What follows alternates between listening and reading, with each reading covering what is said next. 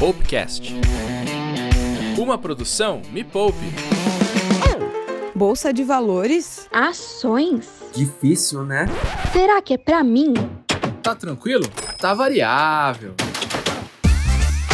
Fala galera, bem-vindas e bem-vindos a mais um Tá Tranquilo, Tá Variável. O podcast feito para te mostrar que renda variável não precisa ser difícil e nem cheia de economês. Uh! Eu sou o professor Eduardo Mira, analista CNPI e especialista de renda variável aqui na Me Poupe. E você já sabe que toda semana tem episódio fresquinho no Tá Variável por aqui. Então, lembra de seguir o Popcast aí no seu aplicativo de áudio favorito para sempre ser notificada e notificado quando tiver episódio novo. E se você quiser mandar uma sugestão de tema, uma pergunta, crítica ou até um sinal de fumaça pra gente, é só mandar um e-mail para popcast@mepoupenaweb.com que a Pan vai estar de olho lá no que você escrever. E esse aqui vai ser um episódio um pouco diferente que você está acostumado e acostumado. Hoje não teremos os convidados físicos. Come on! Na verdade, eu terei dois convidados que escreveram livros. E aí a ideia é contar o que eles escreveram nesses livros. Então, os nossos convidados estão meio que abstratos hoje, mas presentes na literatura que eles escreveram, que são livros clássicos sobre os investimentos. É um livro brasileiro e um outro livro americano. A ideia com esses livros é trazer conceitos importantes para te ajudar a alcançar mais rápido a sua independência financeira com a renda variável. Uau! Eu vou te apresentar os principais conceitos apresentados por esses dois monstros do mercado e te contar o que eu acredito e que é mais interessante em cada um deles. E quais são esses livros e autores? São eles: A Fórmula Mágica de Joel Greenblatt para bater o mercado de ações, de Joel Greenblatt, e o Faça Fortuna com Ações antes que seja tarde, de Décio Bazin, que é brasileiro, um livro que foi é, publicado aqui no Brasil algum tempo atrás e o Joel Greenblatt, pelo próprio nome já sugere, é um autor americano. Esses dois livros são interessantes, eu acho que para todo mundo, assim como foram interessantes para mim, porque eles trazem conteúdos gerais e conteúdos específicos, inclusive, e o mais importante, eles têm visões diferentes. O livro do Joel Greenblatt é focado em crescimento do portfólio, ou seja, técnicas para que você compre a ação esperando que ela se valorize, depois você troca, vende aquelas ações, compra outras, acreditando que elas vão se valorizar. E com essa técnica, o Joel conseguiu um retorno de 40% ao ano durante mais de duas décadas. Então, todos os anos, ali na média, porque, claro, tem um ano que dá mais, tem um ano que dá menos, na média, dessas mais de duas décadas, o retorno foi de 40% ao ano, batendo, inclusive, nesse mesmo período, os retornos do Warren Buffett, maior investidor que a gente já teve aí na Bolsa de Valores. Já o livro do Décio Bazin é diferente. O foco do Décio Bazin é uma carteira previdenciária, é uma carteira geradora de dividendos. Então, ele não está preocupado com o crescimento do patrimônio, e sim com a capacidade que essa carteira tem em pagar dividendos, em gerar dividendos. Esse é o objetivo dele. E são coisas assim distintas. Mira, o que está certo, o que está errado. Não tem o que é melhor, nem o que está certo, nem o que está errado. O que existe é o foco do investidor. Qual o seu foco, qual o seu objetivo? Hum. Mira, também não sei. Como é que eu vou dividir isso? A maneira mais fácil, que eu acho que é o caminho melhor, para quem não sabe o que seguir, o que escolher, é: se você tem pouco capital, muito pouco capital, você vai precisar de crescimento. Se você está começando e tem muito pouco capital, você precisa de crescimento. Se você já tem um capital um pouco mais relevante, você pode seguir pelo caminho dos dividendos, construindo uma carteira de dividendos. Porque a carteira de dividendos ela tende a evoluir de forma mais lenta, porque as empresas estão pagando os seus lucros em forma de dividendos. Uma carteira de crescimento não está preocupada para dividendo pago, ela só está preocupada em crescimento. E quando você tem pouco dinheiro, está começando, faz mais sentido você crescer, porque é o que você está buscando crescimento. É a mesma coisa para a carteira de criança. Se você tem filhos, uma carteira de crescimento faz sentido para eles, uma carteira com a técnica de Joel Greenblatt faz sentido para eles também, porque, primeiro, que eles têm tempo para esperar as ações andarem, e segundo, que eles precisam de crescimento, que as crianças também estão em crescimento.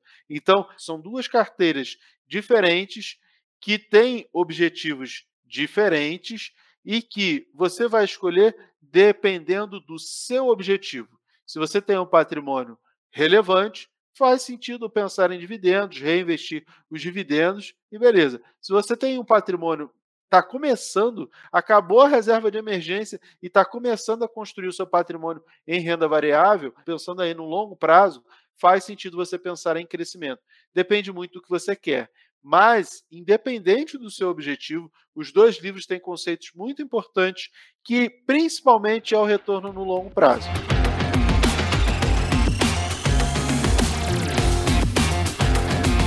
Isso eu já vou falar, inclusive, no nosso quadro que a gente tem sempre aqui para começar, que é o nosso Perguntas Chatas para serem respondidas rapidamente. E hoje eu mesmo vou responder três perguntas que eu sei que você vai se fazer ao longo desse episódio. E a primeira pergunta é: a pessoa que ler esses livros vai ficar rica? E a resposta é: depende. Primeiro que depende do que é ficar rico. Ah, a pessoa vai ganhar muito dinheiro? Dependendo do prazo, pode até conseguir e dependendo de quanto vai se dedicar aos estudos, mas não vai ser rápido. E a segunda pergunta já é mais ou menos sobre isso. Se você utilizar essas estratégias, você só vai ter dinheiro quando for velho? Não necessariamente, mas você não vai ter dinheiro de forma imediata. Por quê? Porque a carteira de Joe Greenblatt é uma carteira anual. Então você compra os ativos, você espera um ano para trocar esses ativos, independente do que aconteça.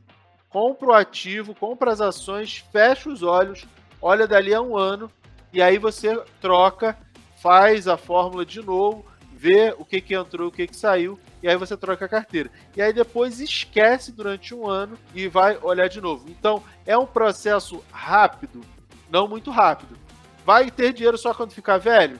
Também não é assim. Mas não é algo do dia para a noite que você vai ter ah, uma semana e um mês. Não é, é um processo um pouco mais longo. Mas o Joe Greenblatt conseguiu um retorno absurdo, gigantesco, por mais de duas décadas fazendo essa fórmula que eu vou explicar daqui a pouco para vocês. E a terceira pergunta: tem como acelerar esse processo e usar as estratégias sem ser para longo prazo? Sim e não. Se você usar apenas a estratégia, é um ano que você vai segurar a carteira e acabou. Agora, você pode usar essas estratégias junto com outras estratégias. Isso é o que eu ensino aos meus alunos no meu curso Minha Carteira Número 1. Eu ensino essas técnicas para que elas se somem a outras técnicas e aí a gente faz filtros para juntar várias técnicas e ver as ações que estão em melhores condições por diversas técnicas. E aí a gente consegue acelerar esse processo. Inclusive, eu não uso só esse tipo de análise, que é uma análise mais fundamentalista, a gente também soma a tudo isso a análise dos gráficos para ter uma visão ainda melhor e mais ampla e completa. Para falar especificamente de análise, eu levo alguns meses para formar todos esses conceitos, por isso que não dá para explicar tudo que eu ensino para os alunos no curso num podcast ou em alguns episódios, porque tem muita coisa que é prática e é visual, e muita coisa que depende de uma série de outros conceitos. Mas aqui a ideia é pegar pelo menos algumas coisas interessantes dos dois livros que vocês podem ler na casa de vocês e podem extrair informações muito valiosas. E já começando com Faça Fortuna com Ações antes que seja tarde do Décio Bazin, para você não ficar perdida ou perdido sem saber quem foi o Bazin, ele foi um dos maiores nomes da Bolsa brasileira. Ele era jornalista e investidor brasileiro, escreveu esse livro lá em 1992. E no primeiro momento, no Faça Fortuna com Ações, ele apresenta técnicas e estratégias para investimentos na Bolsa de Valores e depois conta algumas histórias e experiências que ele presenciou no mercado financeiro enquanto investidor. Mas o que de importante das estratégias do Bazin você precisa saber? Primeiro, alguns conceitos básicos. O mercado é cíclico. ele tem momentos de alta e momentos de baixa. Inclusive, o Warren Buffett fala muito disso, de se aproveitar dos ciclos. Eu já ouvi pessoas chamando o Warren Buffett de o rei dos ciclos, porque ele gosta de comprar na baixa e vender na alta. Isso é o que? Se aproveitar dos ciclos, dos mesmos ciclos que fala o Décio Bazin. Conceito número 2. Ter prioridades e objetivos. Eu digo sempre que, se você não sabe onde quer chegar, qualquer lugar serve, até lugar nenhum. Então, ter objetivo é o passo inicial para você fazer qualquer coisa na sua vida, inclusive os seus investimentos porque aí você consegue construir uma carteira direcionada àquilo que você quer atingir. Você não fica perdido nem perdida olhando o mercado de uma maneira geral e fulano dizendo que ganhou, o outro que perdeu e você não sabe para onde que vai, o que, que é melhor. Quando você tem um objetivo, fica mais fácil. Ah, eu quero ir para esse caminho. Não me importa se as outras pessoas escolheram outros caminhos. Eu escolhi o meu caminho. O meu caminho é aquilo que vai me levar ao meu objetivo. Conceito número 3: ações para montar uma carteira de investimentos. Você tem que focar naquilo que você quer fazer, ter uma mentalidade de investidor e combina muito com o conceito número 4, que é olhar para o longo prazo. Escolher e montar uma carteira e ter um foco, um objetivo de longo prazo. Por quê? Porque investimento é longo prazo. Quando a gente fala de renda variável no curto prazo, não é investimento, é trade. Você comprou, quer vender para botar um dinheiro no bolso. Não tem problema fazer isso, mas isso é trade. Isso não é investimento. É uma outra percepção, é um outro objetivo que não tem nenhuma relação com investimento, tá? Conceito número 5, a especulação, que é esse trade que eu falei, como uma grande possibilidade de perda de dinheiro e a importância da paciência nesse processo. O Décio Bazin acredita que não vale a pena especular, não vale a pena fazer trade, porque ele fez e não deu certo. Então, ele diz que você tem que investir por longo prazo e longo prazo é a maneira mais fácil por que, que eu estou falando isso? Porque eu sou trader e sou investidor de longo prazo. Eu consigo fazer as duas coisas. E eu consigo separar isso muito bem na minha carteira e na minha cabeça. Mas o trade depende de muita, muita, muita experiência. Você não aprende trade no final de semana, você não aprende trade em um mês, nem em dois meses. Você leva muito, muito tempo para ser bom no trade. Do outro lado, a gente tem um investidor de longo prazo. Esse não precisa de muitas coisas, de muitas técnicas. Basta comprar ações de boas empresas e carregar para o resto da vida. Não tem muito trabalho. Pega todo o dividendo, reinveste e, inclusive, o, o Bazin tem algumas técnicas, alguns parâmetros que eu vou explicar para vocês, mas a ideia é bem simples. Então, no longo prazo, com simplicidade, funciona muito bem. Quem quer ser trader não tem problema nenhum mas é um caminho muito mais difícil porque depende muito do conhecimento. Conceito número 6, e que é a base de todo o livro do Bazin, é por que investir em ações? E a resposta dele é para receber dividendos. O foco dele é em recebimento de dividendo, em montar uma carteira previdenciária, em gerar uma aposentadoria, uma previdência através dos dividendos, não se importando com a variação do seu patrimônio. Esse é o grande objetivo do livro e do Bazin. Conceito número 7. Analogia para os dividendos. Você pode comer um ovo por dia, mas não pode matar a galinha para comê-la. O trade é justamente matar a galinha. Ah, você pegou uma galinha magrinha, ela ficou gordinha, você vai lá matar ela e faz uma galinhada você acabou com a galinha que te dá os ovos. Então, investir em dividendos é pensar apenas em consumir o ovo e deixar a galinha sempre lá. Conceito número 8: reinvestir o dinheiro que você já tem investido para sempre ganhar mais dividendos. O que significa isso? Se você receber um pouquinho de dividendo, e no início você vai receber pouquinho, porque você vai ter pouco capital investido, você vai lá e coloca esse dinheiro junto com o seu aporte mensal. Depois de um tempo, depois de principalmente ali de dois a quatro anos fazendo isso, você já começa a ver um retorno bem maior dos dividendos.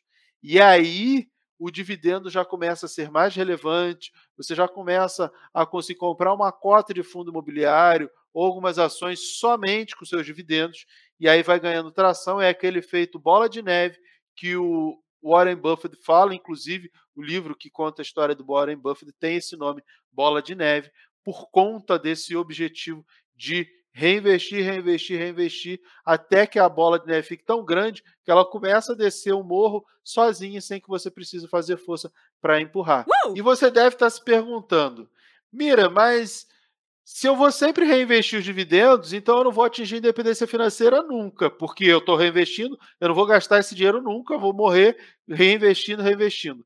Não.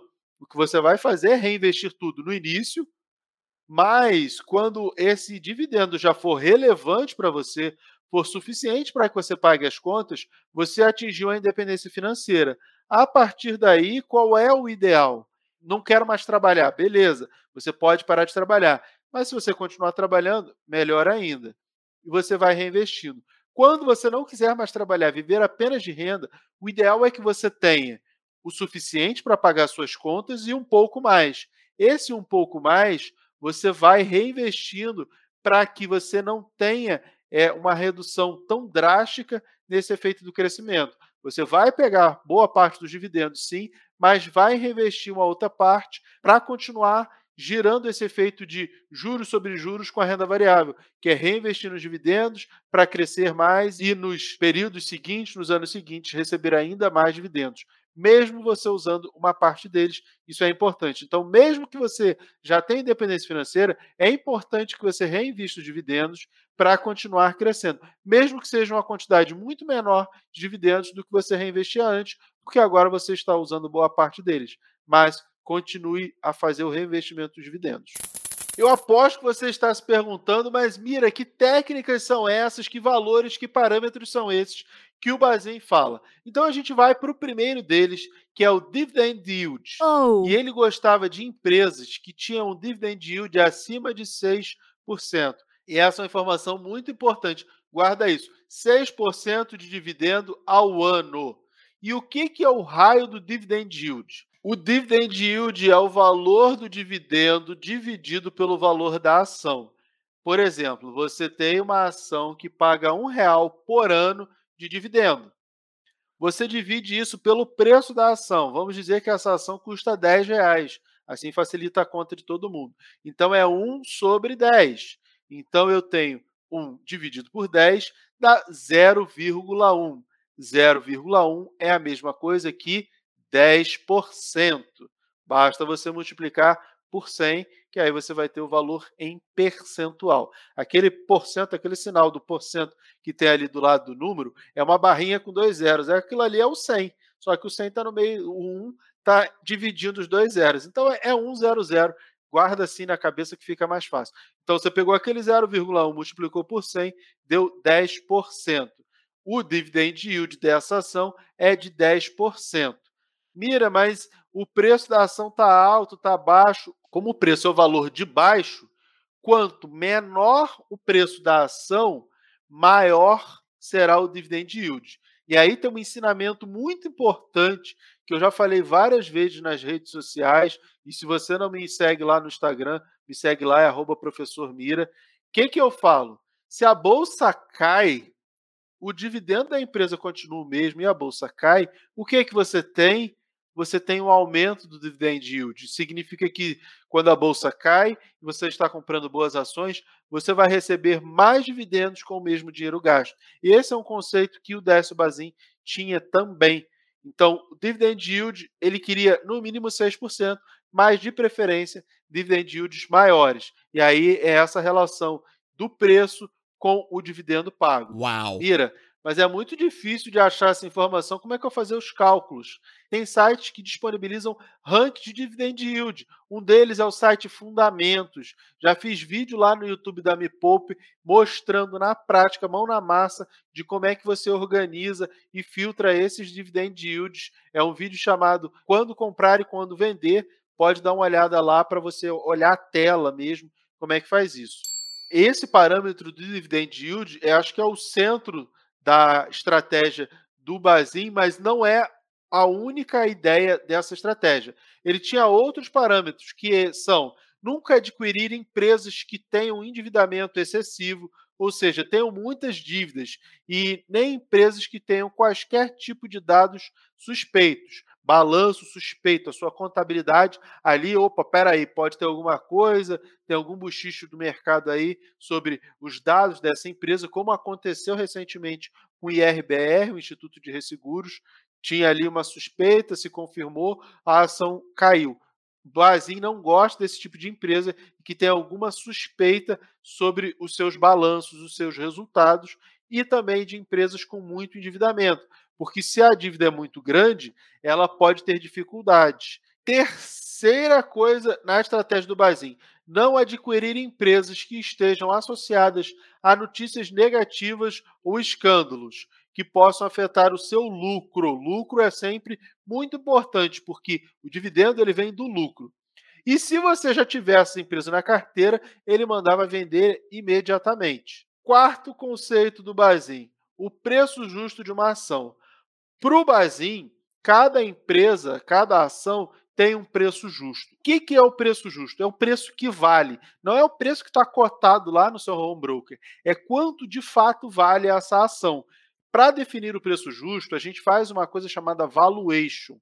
O valuation é essa definição de valor da empresa e, consequentemente, de cada ação. Existem diversas técnicas. A mais profissional de todas é o DFC, que é o desconto do fluxo de caixa, o fluxo de caixa descontado, que só é usado pelos profissionais, pelos analistas CNPI, porque é bem complexo, tem muitas variáveis.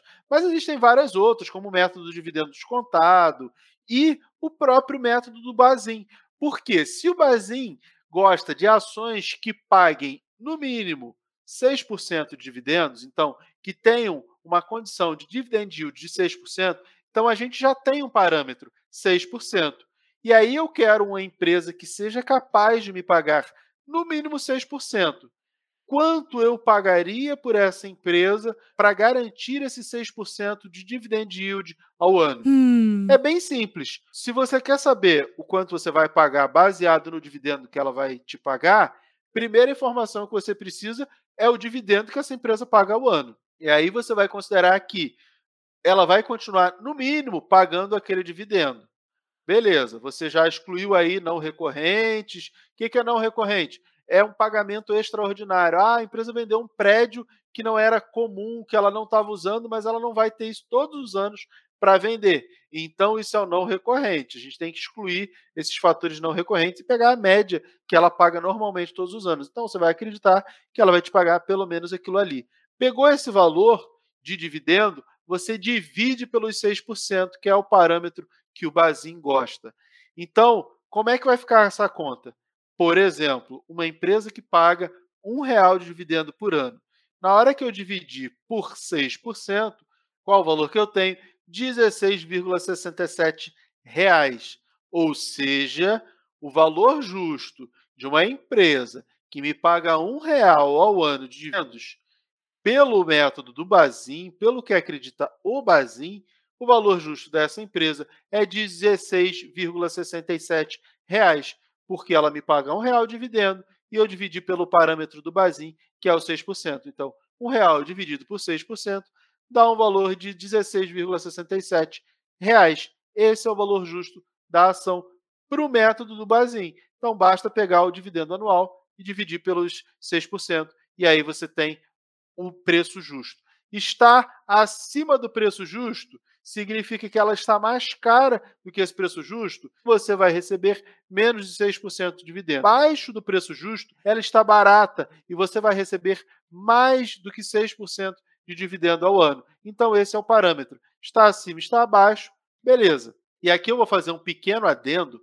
porque as métricas e métodos de valuation são os mais diversos, e como diz vários professores, como o professor da Modaran, lá da Universidade de Nova York, ou o Benjamin Graham, que foi professor do Warren Buffett, todo mundo vai errar na sua análise.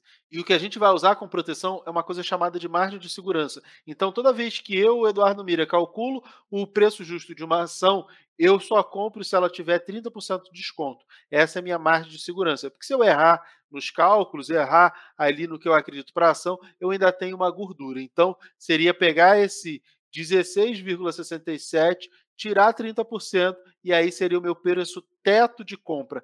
Compro no máximo até esse valor, porque assim eu ainda tenho uma gordura. Eu faço assim com as análises que eu uso preço justo quando eu faço esse tipo de análise. Essa técnica do basinho é uma técnica simples e que qualquer um consegue executar. E no longo prazo tende sim a dar retorno porque ela está baseada em comprar boas empresas por um preço justo, por um preço baixo de preferência.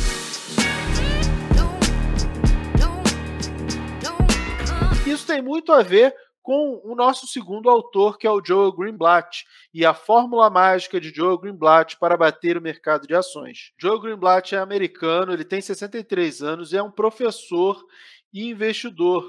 Ele também foi gestor de fundos dos famosos Red Funding, que são os fundos que aqui no Brasil são fundos multimercados. Tem a mesma ideia dos Red Funds lá dos Estados Unidos. No livro A Fórmula Mágica, ele traz conceitos simples, mas que são muito importantes na hora de escolher uma ação. A diferença entre preço e valor. Como diz Warren Buffett, preço é o que você paga e valor é o que você leva. Então a gente tem que saber essa diferença para pagar preços baratos em coisas que tenham muito valor. Ele explica como definir preço e valor e, a partir daí, identificar e ranquear empresas listadas na bolsa que tenham alto valor, fundamentos sólidos, mas com preços baixos, ou seja, boas oportunidades. Essa é uma técnica que busca filtrar o mercado atrás de boas oportunidades. Esse é o grande objetivo de Joe Greenblatt. Para isso, ele escolheu indicadores fundamentalistas, baseados nos fundamentos da empresa, nos números, nos resultados, nos lucros, nos preços, naquilo que a empresa proporciona aos seus acionistas e naquilo que o mercado está precificando a empresa. E, através disso, ele consegue definir preço e valor. Mira, mas como assim? Bem, eu vou te explicar. Para definir preço, ele utiliza o indicador EBIT sobre EV. EBIT é o lucro da empresa antes dos impostos. Pegou todo o lucro, pagou tudo, tudo, tudo, tudo, tudo, tudo. Aí a última coisa que a empresa vai pagar é o imposto de renda e a contribuição social sobre o lucro líquido. O EBIT é o resultado da empresa logo antes desses impostos. E aí ele pegava esse EBIT em relação ao EV, que é o Enterprise Value, que é o valor da firma, é o valor da empresa, que é o valor de todas as suas ações mais as suas dívidas. Por quê? Porque se você fosse comprar uma empresa, quanto você teria que pagar? Você teria que pagar o preço de todas as suas ações, mais quitar todas as dívidas, e beleza, esse é o preço da empresa, é o valor da firma, é o Enterprise Value. Então, Greenblatt gostava desse indicador, EBIT sobre EV. Porém, a gente não tem esse indicador de forma gratuita no Brasil. A gente tem o EV sobre EBIT. E aí dá para a gente usar dessa maneira o EBIT sobre EV como indicador. Esse é um indicador que tem lá no site do Fundamentos. Você consegue extrair, ver todas as empresas da Bolsa com esse é, indicador EV sobre EBIT para você usar como sua referência. Como esse é um indicador que fala de lucro da empresa e o preço dela no mercado, esse é um indicador de preço ele está baseado no preço que a empresa tem, no preço que ela está cotada, no preço que as pessoas estão pagando em relação ao seu lucro. Então, esse é um indicador de preço. E preço é assim: quanto mais caro, pior, quanto mais barato, melhor. Então, eu quero um EV sobre EBIT mais baixo. Quanto menor, melhor, porque eu quero pagar barato. Porém, eu não quero esse indicador negativo. Ele tem que ser positivo, mas quanto menor, melhor. Greenblatt não tinha somente esse indicador, ele usava também o indicador de valor. E qual o valor de uma empresa? O valor de uma empresa é o valor que ela consegue te dar de retorno. Então, ele usava um indicador, que é o ROIC, que é o retorno sobre o capital investido, ROIC. Esse é um outro indicador que você consegue lá no site do Fundamentos. Mira, mas em que lugar do site do Fundamentos? Se você olhar lá o site, abre o site, clica lá na parte de cima, perto de uma lupinha, tem a opção buscar por empresa. Você clica nesse buscar por empresa, vai aparecer vários campos para você preencher. Você não preenche nenhum e clica no final da página em buscar. Ele vai te mostrar todas as empresas com todos os indicadores. E aí você consegue clicar no indicador e ela vai ranquear do menor para o maior ou do maior para o menor, depende do que você está escolhendo. Mas o ROIC é o retorno sobre o capital investido.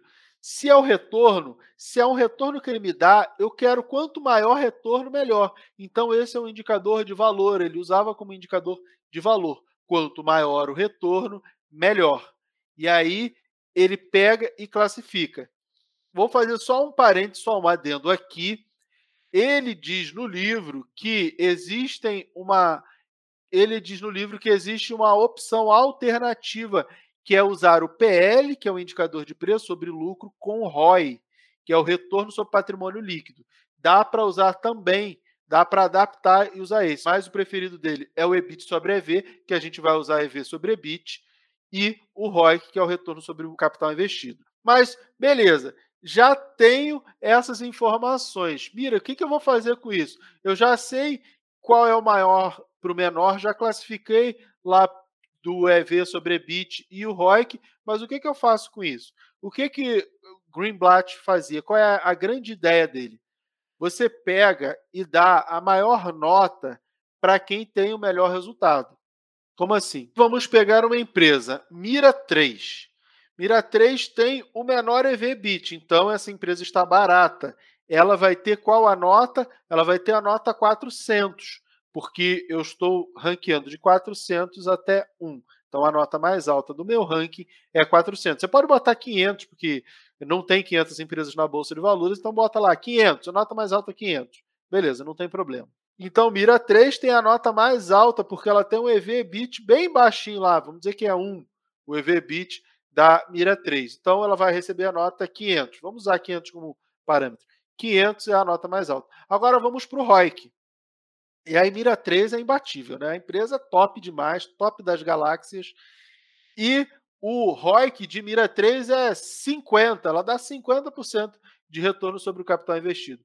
Se esse é o maior ROIC da minha lista, vou dar uma nota 500 para essa empresa. Então, Mira 3 recebeu nota máxima no EV/BIT porque ele é baixinho e nota máxima no ROIC porque ele é super alto.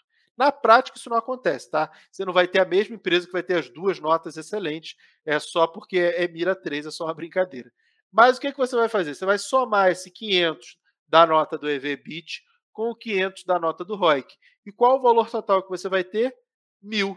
Então, essa é a nota geral do indicador do Greenblatt. Vamos lá, ele criou um indicador do Greenblatt que é a soma do ranking dessas duas notas. Então, Mira 3 tem a nota 1000 aí a gente vai ter outras empresas com notas um pouquinho abaixo dessas. Você vai pegar as 10 primeiras empresas para formar sua carteira, considerando as maiores notas do somatório geral.